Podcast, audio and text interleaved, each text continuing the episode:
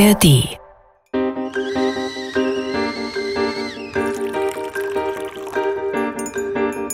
Tee mit Warum? Der Philosophie-Podcast vom NDR. Ich irgendwann erinnert, dass ich in irgendeinem Batman-Kostüm rumgelaufen bin. ähm, also war es offenbar Batman. Mit Denise Mbay und Sebastian Friedrich. Die Frage heute: Brauchen wir noch Helden? Herzlich willkommen zu unserer Folge, in der es um Heldinnen und Helden geht. Unsere Leitfrage lautet, brauchen wir noch Helden? Und wir werden uns mit dem antiken Heldenmythos auseinandersetzen und sprechen mit dem Filmkritiker, Podcaster und Autor Wolfgang M. Schmidt. Und wir sprechen miteinander. Oh, ich hoffe doch. Und mit euch. Ihr könnt uns nämlich jederzeit Nachrichten schicken per Mail an tmitwarum.ndr.de.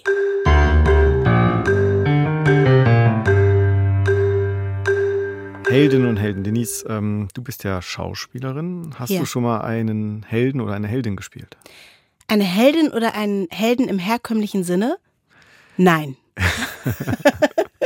also ich würde sagen, dass ähm, es gibt eine Arbeit, die ich gemacht habe und da habe ich eine Heldin gespielt. Es ist aber eine meiner Meinung nach eine Heldin. Ich habe nämlich in einem Projekt, in dem die Geschichten von Geflüchteten erzählt werden, ähm, die Geschichte einer jungen Frau erzählt, die übers Mittelmeer geflohen ist mit ihrem Kind und dabei ihr Kind verloren hat. Und ähm, das ist eine wahre Geschichte, also die aus einem Interview hervorgegangen ist. Und diese Person ist für mich eine Heldin, also jemand, die mich äh, tief berührt hat und ähm, und beim Heldinnentum, da zeichnet sich ja auch aus, dass man Mut haben muss. Also tatsächlich auch ja große Hindernisse überwinden muss. Und ähm, ja, um jetzt nochmal auf deine Frage zurückzukommen, so ich glaube, was ich mache, um äh, meiner Figur etwas zu geben, ist, ich erzähle mir selber ja eine Geschichte, eine Background-Geschichte, die die Figur für mich interessant macht. Also die hat dann eine Biografie, die nicht unbedingt im Buch steht, aber die ich mir erarbeite für jede Figur. Und da sind auch Momente der Heldenreise dabei. Die Heldenreise, die, die wir bestimmt gleich noch zu sprechen kommen. Du hast auch gerade gesagt, dass du aber im herkömmlichen oder gewöhnlichen Sinne noch keine Heldin gespielt hast.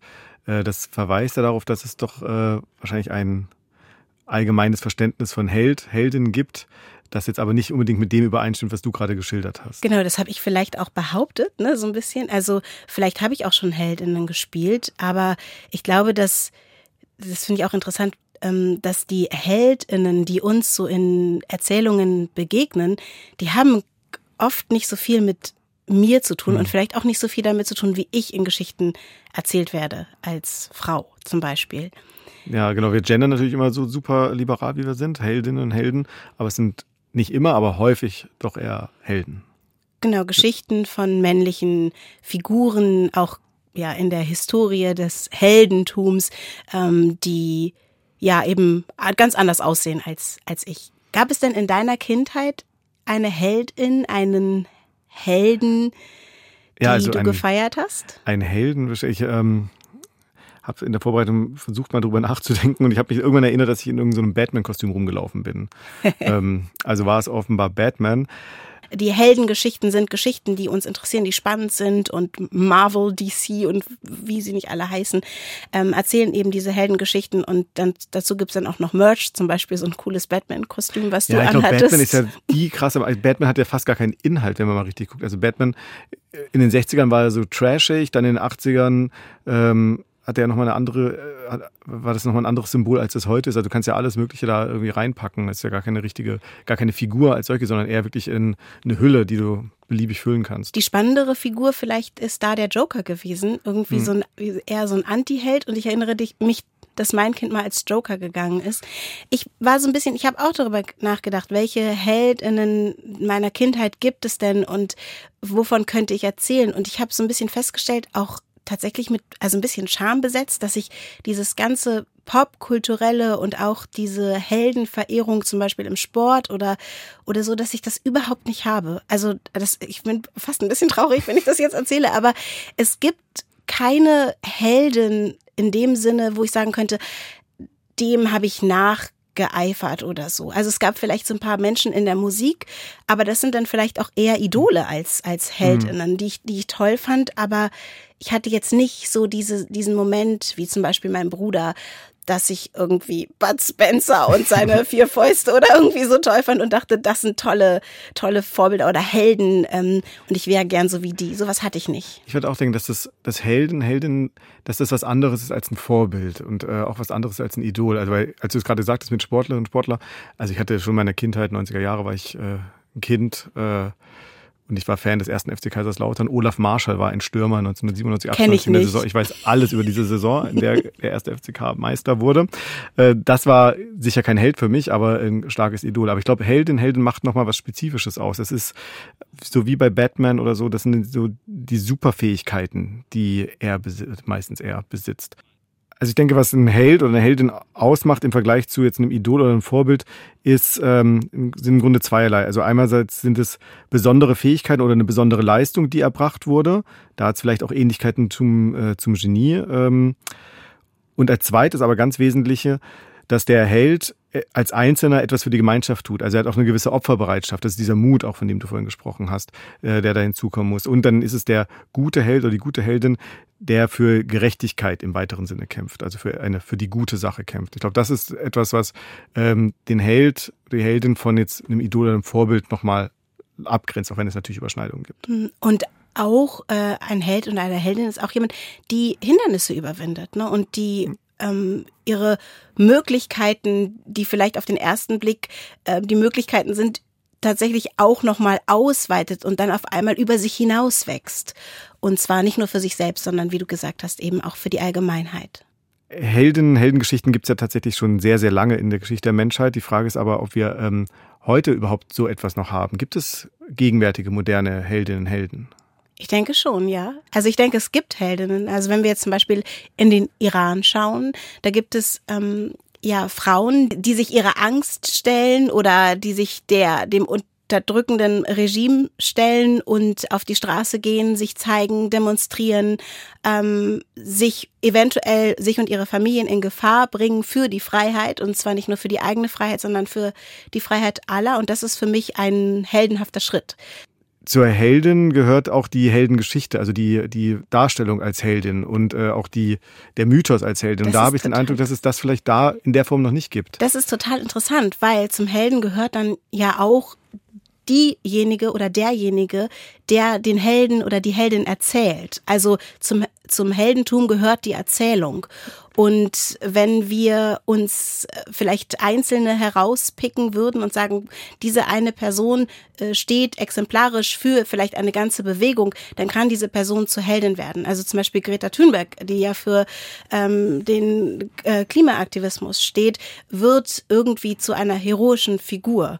Also ich glaube schon, dass es noch diese Heldinnen gibt, aber vielleicht erzählen wir sie nicht mehr so explizit, wie sie genau. früher erzählt wurden. Und das, da würde ich absolut zustimmen. Das ist ja ein, das ist ein Gedanke, den, den es bei Hegel gibt. Also ohne Heldengeschichte gibt es keine Helden. Also erst dadurch, dass wir Helden überhaupt verehren, gibt es sie überhaupt. Hm. Sonst ist jemand vielleicht sowas wie ein verkannter Held oder macht jemand irgendwas Tolles, aber ähm, niemand kriegt es mit. Was ich, ja, was ich daran jetzt gerade ganz interessant finde, ist diese Verehrung. Das ist vielleicht etwas, was mir irgendwie so ein bisschen widerstrebt. Also diese Verehrung von einzelnen Personen. Und vielleicht hatte ich deshalb in meiner Kindheit nicht die Heldin oder den Helden, dem ich folgen wollte. Oder du warst auch schon ganz verankert in dem, was in den letzten Jahrzehnten als postheroische Gesellschaft bezeichnet wurde, nämlich eine Gesellschaft, die eigentlich gar keine ähm, Heldin, Helden mehr, also wo der, wo der Heldenmythos gar keine so große Rolle mehr spielt, weil man sich vielleicht auch fragt, naja, warum sollte jetzt jemand anderes ähm, sich für mich opfern? Wir machen doch alle hier unser eigenes Leben und wollen doch unser eigenes Leben ähm, im Grunde nur gut führen. Die Frage ist halt, ob es wichtig ist, diesen Heldenmythos zu haben, weil du hast ja vorhin gesagt, du hast dich in dieses Batman-Kostüm gezwängt. Ich weiß nicht genau wie. Ja, ich war ein dickes Kind, ich habe mich durchaus gezwängt. ähm, und wolltest irgendwie sein wie Batman. Und das hat ja auch, das ist ja auch schön. Also äh, jemandem oder einer Idee nachzustreben, eine Heldin zu haben, die vielleicht bestimmte Ideale, ähm, für, für bestimmte Ideale kämpft und wo man dann denkt, ah, so wäre ich auch gerne.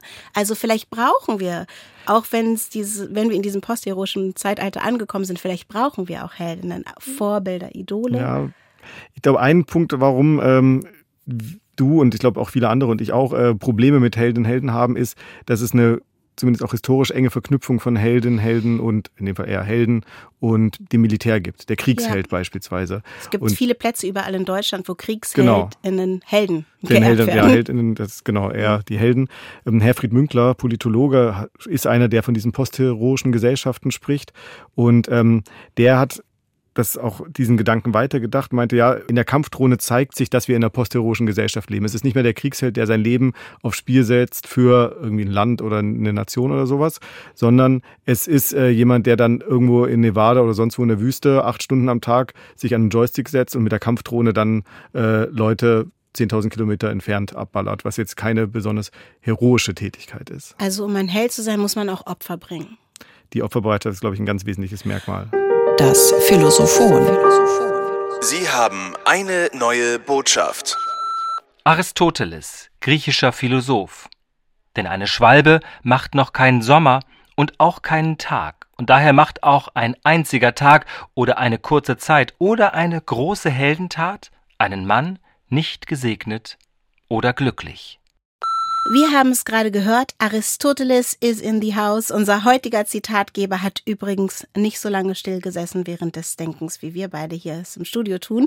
Vielleicht brauchen wir einen Tee-to-go-Becher, das wäre doch eine schöne Idee. Dann könnten wir es wie Aristoteles machen, der auch der peripathetische Philosoph genannt wurde. Der ist dann äh, im Gehen umhergewandelt, hat gelehrt und gelernt. Und 335 vor Christus kehrte Aristoteles nach dem Ende seiner Aufgabe als Erzieher des makedonischen Prinzen Alexander nach Athen zurück und lehrte im Anschluss nicht weiter in der Platonischen Akademie, da haben wir ihn ja schon kennengelernt in eine, einer der vorherigen Folgen, sondern bald in seiner eigenen philosophischen Schule dem Peripatos. Und vielleicht ist er während des Umherwandelns äh, an einer Schwalbe vorbei gelaufen und dann hat er dieses tolle Zitat uns mitgebracht. Und ein bisschen steckt da ja drin, dass ähm, um eine große Heldentat zu machen, dass es, dass es nicht nur ein Moment ist, sondern dass man da eine Zeit überdauern muss und vielleicht auch durch etwas hindurchgehen muss, um zur Heldin zu werden oder zum Helden. Also die Frage ist, reicht eine Heldentat, ein Moment, um zum Helden zu werden, zur Heldin zu werden oder braucht es da mehr. Also ich glaube, die Geschichte zeigt uns, dass es manche Figuren gibt, die eine Heldentat vollbringen und die, die sich dann einprägen. Es gibt auch andere, die einen langen Weg ähm, gehen, zum Beispiel die, äh, die Geschwister Scheu. Das ist eben auch äh, eine Heldengeschichte. Die Frage ist, äh, ab wann wird man zum Helden, zur Heldin? Du hast gerade schon gesagt, äh, die Heldengeschichte, und ich denke, das ist genau der, äh, der Schlüssel hier bei dieser Frage, dass nicht die einzelne Tat das Entscheidende ist, sondern auch die Entwicklung dieser Person, der Persönlichkeit. Also wir haben ja diese berühmte Heldenreise, die maßgebliches äh, Narrativ ist, auch von fast allen Filmen, von Büchern, yeah. auch von Erzählungen, ohne dass wir es immer genau wissen, aber diese äh, verschiedenen Schritte der Heldenreise von ich bin in meinem Dorf, dann gehe ich hinaus und dann äh, habe ich die und die Herausforderungen, dann ähm, dann finde ich einen Mentor oder eine Mentorin, einen, genau. die mir hilft dabei, dann überwinde ich irgendwie Hindernisse und dann äh, finde ich mein Schwert oder das Mittel. Genau, das Elixier oder was auch immer. Yeah. Und dann komme ich zurück ins Dorf und bin ein anderer Mensch. Bin gewachsen an dieser Aufgabe. Und habe was verändert in der Welt. Die Heldengeschichte beschreibt ja auch, dass sich danach etwas anders zeigt, als es vorher war.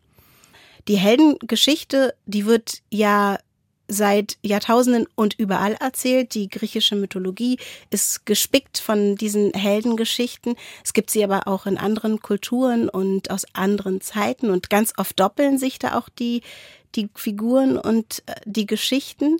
Ähm, und darauf beziehen sich eben auch heutige Erzählungen immer noch. Und das ist zum Beispiel die Heldenreise, die wir gerade kurz angesprochen haben, ist ein Mittel, eben eine spannende Geschichte über eine Heldin oder über einen Helden zu erzählen. Und wir haben ja vorhin schon mal gesagt, für den Helden, die Heldin braucht es auch die Erzählung. Meinst du, dass das auch der Grund ist, also dass äh, die Heldenreise so das bestimmte Narrativ ist, dass es in den letzten Jahrzehnten wieder so viele Heldinnen und Helden gab. Also diese ganze, ähm, die ganzen Kinofilme, Marvel und so weiter, die ja dann eher sich mit Superhelden auseinandersetzen. Sind sie deswegen so erfolgreich, weil wir dieses narrative Schema so internalisiert haben? es könnte sein, dass auch du oder dass auch ich zur Heldin werden. Und ich glaube, das ist das, was uns daran interessiert. Die Möglichkeit, selber eine Heldin zu sein. Helden und vor allem auch die Superhelden, die sind ja in den letzten Jahr Jahren immer wieder im Kino aufgetaucht. Das sind, glaube ich, die erfolgreichsten Filme der letzten Jahre, diese ganzen Heldenfilme. Äh, ich kann dazu nichts sagen. Ich habe keinen dieser Filme gesehen. Ich äh, weiß nichts darüber. Wie sieht's bei dir aus?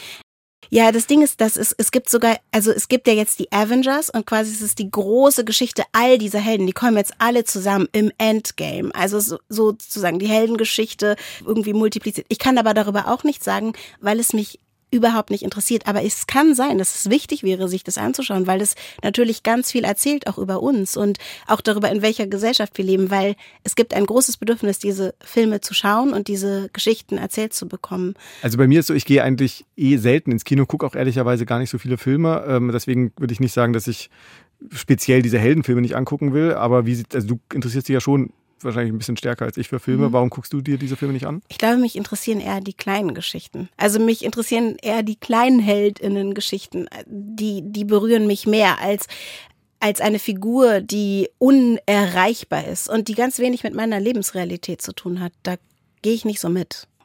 Wir werden jetzt ja mit jemandem sprechen, der sich wahrscheinlich viele dieser Filme reingezogen hat, weil er unter anderem Filmkritiker ist. Was sagt die Philosophie? Und wir sprechen heute mit Wolfgang M. Schmidt. Er ist Autor, Podcaster und YouTuber aus Koblenz. In seinem YouTube-Format Die Filmanalyse kritisiert er seit zwölf Jahren aktuelle und klassische Filme und Serien und erreicht mit seinen wöchentlichen kritischen, gesellschaftskritischen Auseinandersetzungen Zehntausende bis Hunderttausende. Im Podcast Die 29er nimmt er sich gemeinsam mit Stefan Schulz ein paar Stunden Zeit, einmal im Monat, um die wichtigsten Themen genau dieses Monats auseinanderzunehmen und aus einer gesellschaftsanalytischen Sicht zu betrachten. Es ist ein, ich finde, sehr gelungener Versuch, die Gegenwart zu historisieren. Und es gibt noch einen weiteren Podcast, den er macht, und zwar einer, der sich mit dem Verhältnis von Kapital und Arbeit auseinandersetzt. Gemeinsam mit Ole Nymon hat er den Podcast Wohlstand für alle. Schön, dass du dir die Zeit nimmst, Wolfgang. Hallo, freut mich sehr, bei euch zu sein. Wolfgang, wir haben uns gerade geoutet als Nicht-Kinogänger, was Superheldenerzählungen angeht. Was verpassen wir? Bei den Superheldenfilmen nicht allzu viel, da sie doch nach einem Muster gestrickt sind, das sich ständig wiederholt. Wir haben es mit einer kleinen Gruppe von Helden zu tun, die nun ein bisschen diverser sind als vor 20 Jahren das noch der Fall war, aber in der Regel bleibt der Bürger außen vor und stattdessen regeln die Weltgeschicke ein paar Leute, die Superkräfte haben. Und kannst du uns mal beschreiben, warum denkst du, ist es so ein Erfolgsmodell, diese Filme und diese Erzählungen? Nun, dass wir Helden im Kino haben, ist ja nichts Neues, sondern ist so alt wie das Kino selbst. Und wenn man bedenkt, dass das Buch von Joseph Campbell, Der Heros in tausend Gestalten, ein Buch, das versucht, den Heldenmythos wieder in die Gegenwart zu holen, das am meisten rezipierte Buch in Hollywood ist und das seit Jahrzehnten, dann wundert einen das nicht. Ich glaube, dass die Helden uns zum einen die Möglichkeit der Identifikation bieten, also eigentlich wollen wir auch ein bisschen heroisch sein. Zum anderen hat es auch eine Entlastungsfigur, äh, so ein Held. Da ist schon jemand, der sich um alles kümmert. Also kann ich mich im Kinosaal zurücklehnen und entspannen. Campbell beschreibt ja diese zwölf Stufen der Heldenreise auch. Könnte man die Heldenreise auch ganz anders erzählen? Sicherlich könnte man den Held sehr viel gebrochener darstellen, als das momentan der Fall ist. Zwar versucht man da immer wieder mit Psychologisierungen eine gewisse Tiefe herzustellen, aber vergleicht man das beispielsweise mit dem Western der 50er oder 60er Jahre aus Hollywood, dann ist das doch eher ein Rückschritt, was die Brüchigkeit anbelangt. Denn damals hat man zum Beispiel in einem Film wie Der Mann, der Liberty Valance erschoss, ganz anders erzählt über Helden. Man sagte schon, ja, Helden, das ist etwas, was die Gesellschaft benötigt. Man muss vielleicht Helden auch erfinden, Legenden erfinden, selbst wenn es nicht der Wahrheit entspricht. Aber man hat dann doch den Blick hinter die Kulissen gezeigt bei solchen Heldenerzählungen. Also dieser Film von 1962 mit James Stewart und John Wayne ist so angelegt, dass James Stewart ein erfolgreicher Senator wird, weil er als der Mann gilt, der den Schurken Liberty Valance erschoss. Die Wahrheit ist aber, dass dieser Schurke aus dem Hinterhalt Hinterhalt erschossen wurde von John Wayne, einem alten Cowboy. Und diese Legende strickt man nun um den modernen Senator, damit er für dieses moderne Amerika ein Heldenbild verkörpern kann. Und daran sieht man schon sehr deutlich, dass Hollywood also zu einer gewissen Zeit auch sehr kritisch diesen Heldenmythos reflektiert hat. Ich habe mich ja schon geoutet, dass ich diese ganzen Filme ja nicht so richtig kenne, aber was ich zumindest gehört habe und äh, vielleicht auch mal einen halben Film davon gesehen habe, ist, dass die moderne Batman-Rolle ja schon auch gewisse Brüche aufweist und auch der Joker ja überhaupt nur existiert, weil es Batman gibt, also es da auch eine Beziehung gibt. Würdest du sagen, dass Batman da ein bisschen rausfällt aus den Beschreibungen oder ähm, unterscheidet sich wiederum Batman doch fundamental von dem, was du gerade erzählt hast? Batman fällt schon etwas aus dem Rahmen deshalb, weil wir durch diese Christopher Nolan-Trilogie, die es nun einmal gibt, einen Helden gezeigt bekommen, der einer ist, der versucht, äh, eine liberale Gesellschaft herzustellen, aber ihnen auch die Lüge verkaufen muss. Also es ist ganz ähnlich wie in Der Mann, der Liberty Valens erschoss. Und zugleich haben wir aber Antipoden, äh, die nicht dem nur Bösen entsprechen, sondern die natürlich auch sehr deutlich in der Figur von Joker oder Bane zeigen, wo die liberale Gesellschaft ihre blinden Flecke hat. Und damit ist eigentlich diese Trilogie eine Ausnahme bei den sonstigen Superheldenfilmen, wo es doch sehr klar darauf hinausläuft, dass die Helden schon wissen, wo es lang geht und äh, dass äh, die Bevölkerung eigentlich auch gar nicht mehr vorkommt in diesen Filmen. Oder sie ist dazu da, um irgendwo auf dem Times Square zu applaudieren, wenn eine Heldentat geglückt ist.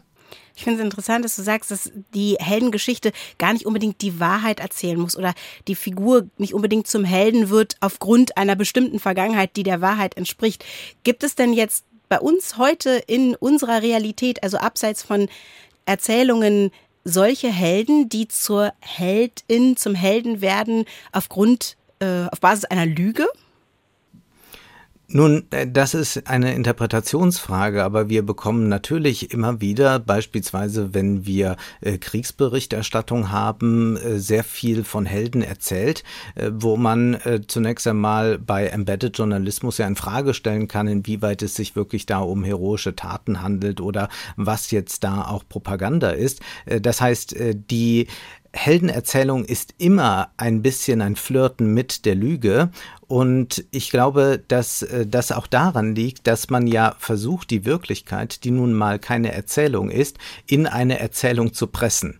Und versucht also die Wirklichkeit dem anzupassen, was wir als Heldenerzählung im Kopf haben. Und da muss man das ein oder andere weglassen oder ausschmücken. Also genau das, was ein Film macht, wenn er ein historisches Ereignis aufgreift. Deswegen sind äh, ja sehr viele Filme äh, der äh, Zehnerjahre und auch noch der Nullerjahre Jahre darauf bedacht, genau diesen Heldenmythos in Frage zu stellen. Zum Beispiel Clint Eastwood ist jemand, der das macht, der sich fragt, naja, wie heroisch waren die Taten des Zweiten Weltkrieges? Müssen wir nicht mal auf beide Seiten schauen? Dann macht er einen Film wie Letters from Iwo Jima und zeigt uns die andere Seite. Und dann sehen wir plötzlich, ach so, im Krieg sterben zunächst einmal Menschen und da ist noch gar nicht von Helden die Rede. Und das ist etwas, was ähm, Hollywood eigentlich so macht, äh, äh, im Zuge der äh, völlig missglückten Invasionen in Afghanistan und Irak. Also man versucht plötzlich einmal in Frage zu stellen,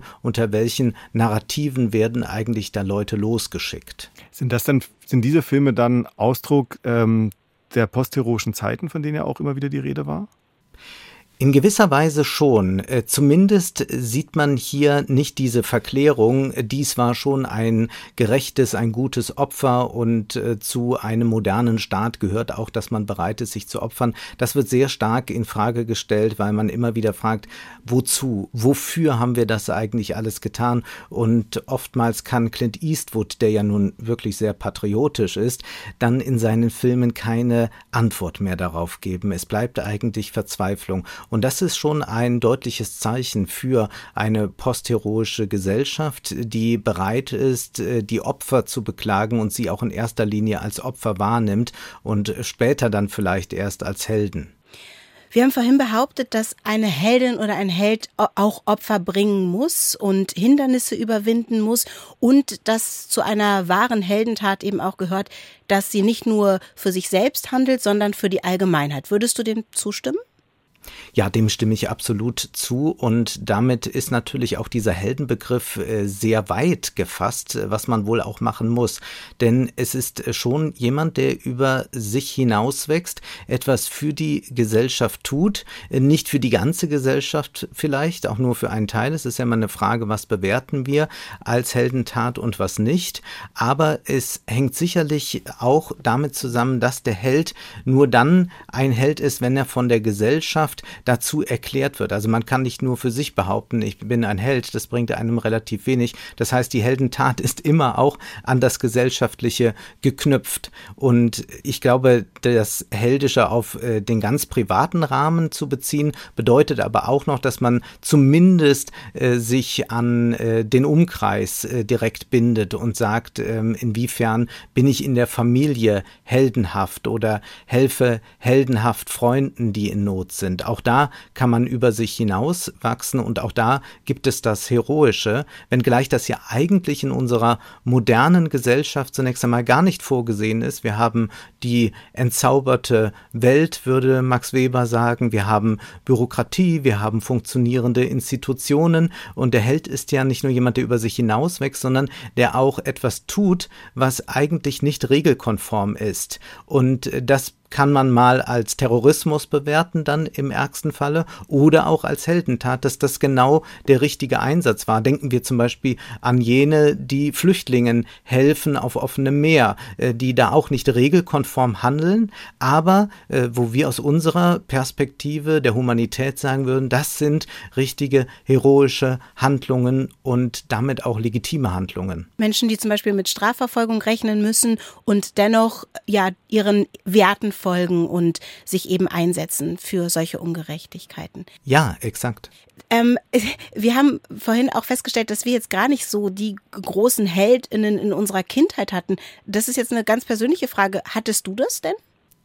Tatsächlich nicht, aber ich muss sagen, dass das erst später bei mir kam, dass ich nach wie vor gerne ins Kino gehe, um Helden zu sehen. Nicht, weil ich äh, mich selbst als besonders heroisch empfinde oder weil ich hoffe, dass wir wieder in heroischen Zeiten leben, denn das ist eigentlich nicht zu hoffen, denn heroische Zeiten sind sehr unangenehme, gefährliche Zeiten. Ich wünsche mir eigentlich, dass die Heldenerzählung nicht verschwindet, denn sie ist ja schon spannend, aber ich wünsche mir, dass sie im Kino aufgehoben ist oder wegen mir auf der Opernbühne, äh, in der Fiktion, äh, dass wir eine Gesellschaft haben, die nicht unbedingt Helden benötigt, äh, zumindest nicht Helden, die zu allem bereit sind und sich auch noch selbst opfern müssen. Aber im Kino sehe ich das hin und wieder gerne, wie ich auch im Kino gerne sehe, wenn Leute auf sich schießen. Das möchte ich in der Wirklichkeit auch nicht haben. Würdest du sagen, dass es eine Rückkehr des Heroischen gibt? Du hast gerade gesagt, äh, du würdest das nicht befürworten, eine Rückkehr zu heroischen Zeiten. Ähm, aber ich habe mich auch in der Vorbereitung, als ich mich mit dem Postheroischen auseinandergesetzt habe, häufiger gefragt, ob das jetzt nicht eigentlich eine Diagnose der Vergangenheit ist. Also ich denke jetzt besonders auch an ähm, den äh, Krieg äh, in der Ukraine und auch ähm, Heldengeschichten und auch äh, Heldenmythos, der damit auch ein Stück weit vielleicht wieder stärker geworden ist. Es steht zu befürchten, wenn man mal in die Popgeschichte geht, zum Beispiel der 80er, 90er Jahre, dann ist das Heldenthema auch präsent. Aber zugleich hat man schon diesen Diskurs, sehr geprägt dann von Fukuyama, äh, wir sind beim Ende der Geschichte angelangt, also gibt es auch keine Helden mehr, also wird alles ein bisschen langweilig. Und dann gibt es solche Songs wie von Bonnie Tyler, I'm Holding Out for a Hero, aber wenn man den Text sich genau ansieht, dann geht es eigentlich mehr um einen Held im Bett und mehr auch nicht. Und die Antwort kommt ja dann 1985 von Tina Turner, We Don't Need Another Hero. Und Milva sagt dann noch 91, es gibt immer noch Helden und die sehen aus wie du und ich. Also da gibt es eigentlich gar nicht mehr äh, den großen Unterschied. Es sind Alltagshelden. Und dieser Diskurs ist aber jetzt durch Aufrüstung, durch äh, geopolitische Debatten, äh, durch den akuten Krieg in eine andere Richtung gegangen. Und wir sehen jetzt, dass äh, plötzlich also die, die bereit sind, für etwas zu kämpfen und dafür zu sterben, hoch angesehen werden. Und dass aber damit auch äh, die Forderung geknüpft wird an alle anderen, an die zu Hause gebliebenen oder die, die nicht beteiligt sind am Kriege, dass sie sich da vielleicht auch mal ein Beispiel dran nehmen sollen. Und das ist natürlich eine sehr gefährliche Entwicklung, wenn man sich äh, vorstellt, wir leben jetzt äh, für die nächsten Jahrzehnte in Dauerkonfrontation mit anderen Ländern und fragen uns dann, werden wir bald äh, die Kinder oder uns selbst losschicken müssen, um zu kämpfen. Und dieser Diskurs ist sehr stark zurück und es gibt ja dann auch Militärs, die sich erinnert fühlen an den Beginn des Ersten Weltkrieges, wo wir auch so eine heroische Stimmung selbst bei Linken, bei Intellektuellen, bei eigentlichen Pazifisten hatten. Und das kann also sehr schnell wiederkommen. Und das ist auch die Frage dann, inwieweit äh, das Kino nicht nur diese Heldengeschichten mir zur Freude aufbewahrt hat, sondern sie wirklich konserviert hat und man jetzt bald wieder drauf zugreifen kann und sagen, machen wir es doch wie Bruce Willis in dem äh, und äh, jenem Film. Aber was ist denn das Problem an den Helden? Weil also ich meine, es könnte doch auch eine emanzipatorische Funktion geben für Helden. Ähm, also in dem Sinne, dass sie für eine Welt kämpfen, die nicht die unsere ist, die eine gerechtere, eine gleichere Welt ist. Also ähm, du hast es am Anfang schon mal angedeutet, aber vielleicht kannst du es jetzt nochmal äh, ausformulieren, was äh, das oder warum du die Frage, brauchen wir Helden, wahrscheinlich eher mit Nein beantworten würdest. Sicherlich ist der Kampf für eine bessere Welt etwas, was anzustreben ist. Und ich glaube, dass wir auch gerade sehen, dass äh, eine bessere Welt im Sinne einer besseren sozialen Welt etwas ist, was äh, wenig erkämpft wird. Wir haben kaum Proteste, äh, nicht vergleichbar zum Beispiel mit dem, was in Frankreich vor sich geht. Und da würde ich mir schon ein heroisches Auftreten ähm, wünschen, wenngleich man immer sagen muss, es ist leicht, äh, in einem Podcast so etwas zu sagen, aber es dann in die Tat umzusetzen, fällt doch so schwer, weil wir dann an einen gewissen Komfort und auch an eine gewisse Domestikation unserer Affekte, unserer Wut gewöhnt sind. Und die Frage ist nur, wenn ich also dieses Heroische äh, sehr stark mache, äh, was bedeutet das dann auch für mich? Also bin ich auch bereit, die Komfortzone zu verlassen? Jetzt kann man sagen, für manche Dinge wäre das vielleicht wünschenswert, aber man sieht gerade jetzt, dass das eher in andere Richtungen geht, in repressive Richtungen. Und wir sehen ja auch, dass beispielsweise bei neuen Rechten ein sehr äh, heroisches Denken etabliert ist und jetzt auch nochmal forciert wird. Insofern äh, ist da meine Skepsis besonders groß, äh, weil ich äh, glaube, dass man auf dem institutionellen Wege vielleicht doch das ein oder andere erst einmal verbessern kann, bevor man gleich zur heroischen Tat schreitet. Wenngleich wir auch Zustände haben, wie zum Beispiel äh, die Situation äh, der Flüchtlinge in Lagern oder auf dem Mittelmeer, wo tatsächlich die heldenhafte Tat vonnöten ist, wenngleich ich auch hier der Ehrlichkeit halber sagen muss, ich bin es nicht, der sich jetzt da gerade heroisch einsetzen würde. Äh, der Held ist also keine Figur, äh, die äh, nur positiv oder nur negativ ist, dass man generell über sich als Subjekt hinauswachsen will oder erst durch die Heldentat zum Subjekt wird, ist wiederum etwas, was sehr menschlich ist. Und vielleicht ist das auch eine positive Seite am aktuellen Heldendiskurs. Wir haben unglaublich viel in den vergangenen Jahrzehnten in verschiedenen Theorien Theorierichtung, ich denke da zum Beispiel an die Systemtheorie, eigentlich den Menschen verabschiedet als handelndes Subjekt, als historisches Subjekt. All das gibt es nicht mehr. Da sind nur noch Systeme, die interagieren miteinander. Und durch die Figur des Helden, die ja nach wie vor präsent ist, denken wir über das Subjekt anders nach und sehen auch, das Subjekt kann schon etwas verändern. Die Frage ist dann nur, in welche Richtung. Aber ist es denn wünschenswert, dass wir in dieser alten Heldenerzählung stecken bleiben, in der es darum geht, dass Einzelne, ein Einzelner zum Helden wird? Also könnte man sich nicht auch überlegen, dass wir das kollektive Heldentum quasi erzählen? Also, dass eben auch die Geschichten gesehen werden, wenn du hast gerade von Frankreich gesprochen, dass da eine Masse gemeinsam ähm, demonstriert oder wir haben vorhin über die Frauen im Iran gesprochen, ist es vielleicht auch problematisch, dass wir immer die einzelne Figur brauchen, wie zum Beispiel, dass man über Rosa Parks, äh, die im Bus äh, nicht den Platz frei macht, äh, erzählt als einzelne Figur und dabei fallen alle anderen unter den Tisch, die eben auch ähm, ja für Antirassismus ihr Leben gelassen ja. haben zum Beispiel. Das ist genau die richtige Frage. Ich denke, beim Erzählen, beim populären Erzählen im Kino kommen wir kaum umhin, uns an einzelnen Figuren festzuhalten. Also die Personalisierung ist diesem Kino schon eingeschrieben. Man kann vielleicht noch einen Ensemblefilm herstellen, aber doch braucht man immer wieder Protagonisten und der Held ist ja in der literaturwissenschaftlichen Beschreibung oft nichts anderes als einfach der Protagonist. Das können vielleicht auch zwei oder drei sein, aber wo das Kollektiv auftritt, wird es dann beim populären Erzählen. Auch wenn es immer wieder äh, zum Beispiel eine Theoretikerin wie Ursula äh, ähm, K. Le Guin und auch Schriftstellerin gegeben hat, die sagt, wir müssen ganz weg von diesen heroischen Erzählungen. Aber tatsächlich, wenn wir die Wirklichkeit betrachten, die ja nun mal kein Film ist, sollten wir viel mehr über das Kollektive nachdenken und auch das Kollektiv kann sich heroisch verhalten und da, wo sich Menschen zusammentun, um gegen Unrecht aufzustehen, da ist das für jedes Individuum eine Heldentat, aber im Ganzen gesehen ist es auch noch einmal heldenhaft. Also wir müssen uns nicht auf einzelne Protagonisten konzentrieren, sondern können da das Kollektiv in den Blick nehmen. Und gerade da, wo es nicht darum geht, dass man versucht, an einen alles zu knüpfen und sich von einem retten zu lassen, dann sind wir gleich auch wieder bei Figuren wie den Superhelden oder dem weißen Retter, der es schon tun wird. Äh, da hat das äh, Heroische ein emanzipatorisches Potenzial, das man nicht geringschätzen sollte. Das finde ich eine schöne Aufforderung an uns alle und ein sehr schönes Schlusswort. Vielen Dank für dieses tolle Gespräch. Dankeschön. Ich danke euch.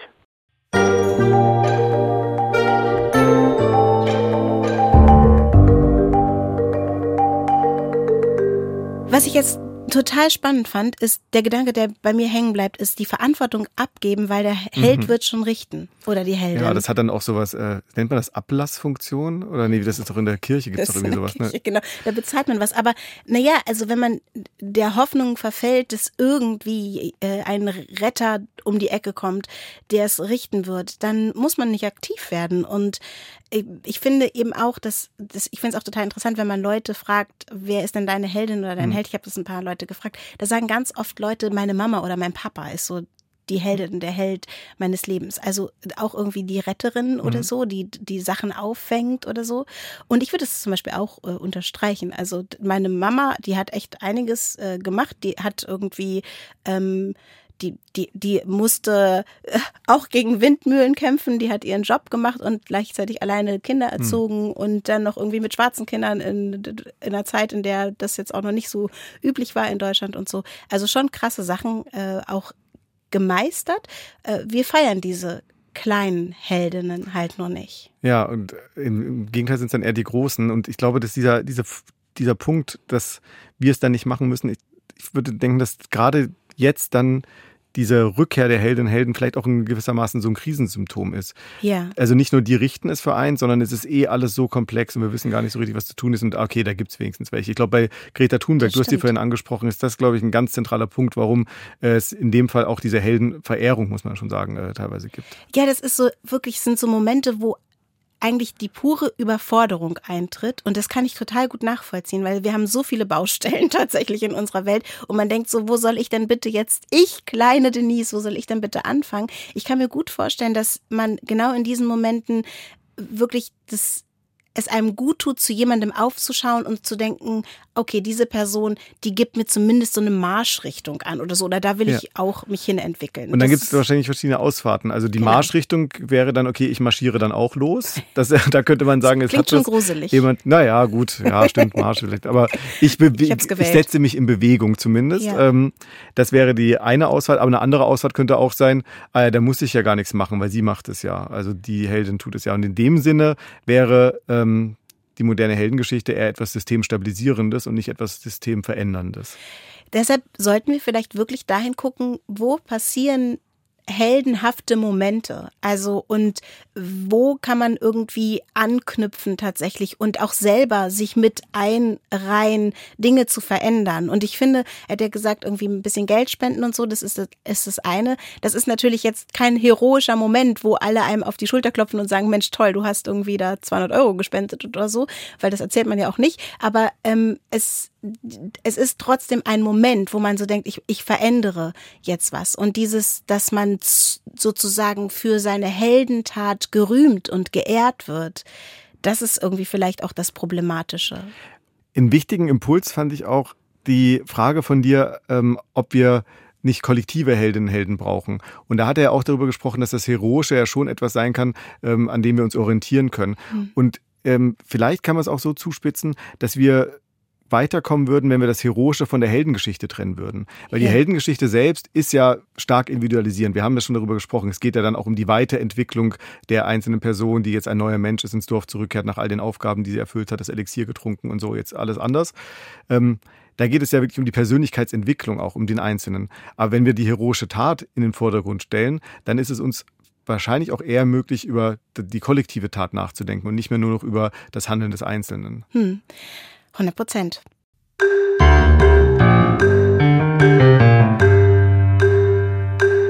Unsere Frage war ja, brauchen wir Helden? Und mein Fazit für heute ist, wir brauchen viele kleine Heldinnen. Nicht den einen, die große Heldin an sich, sondern wir alle können ein kollektives Heldentum erschaffen. Vielleicht brauchen wir nicht den Helden oder die Heldin im, ähm, im Sinne der antiken Erzählung und der Heldenreise, aber wir brauchen wahrscheinlich schon einige heroische Taten, um Zustände herzustellen, in denen wir keine Helden mehr brauchen.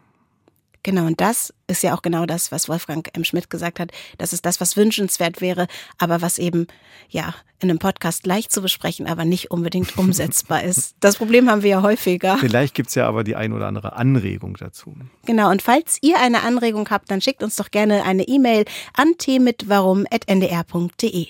Und ihr könnt diese Folge genauso wie alle anderen Folgen von uns nachhören in der ARD Audiothek und an vielen Stellen, an denen es Podcasts gibt. Das letzte Mal zum Beispiel haben wir über die Liebe gesprochen. Sehr empfehlenswert. Sehr schön. Ja, tschüss und äh, bis bald. Bis bei bald. Tee mit Warum. Tschüss. Ich nehme noch einen Schluck. Der Zitatomat. Ich bin ein Feigling. Roger Moore, britischer Darsteller der James Bond-Figur und Philosoph.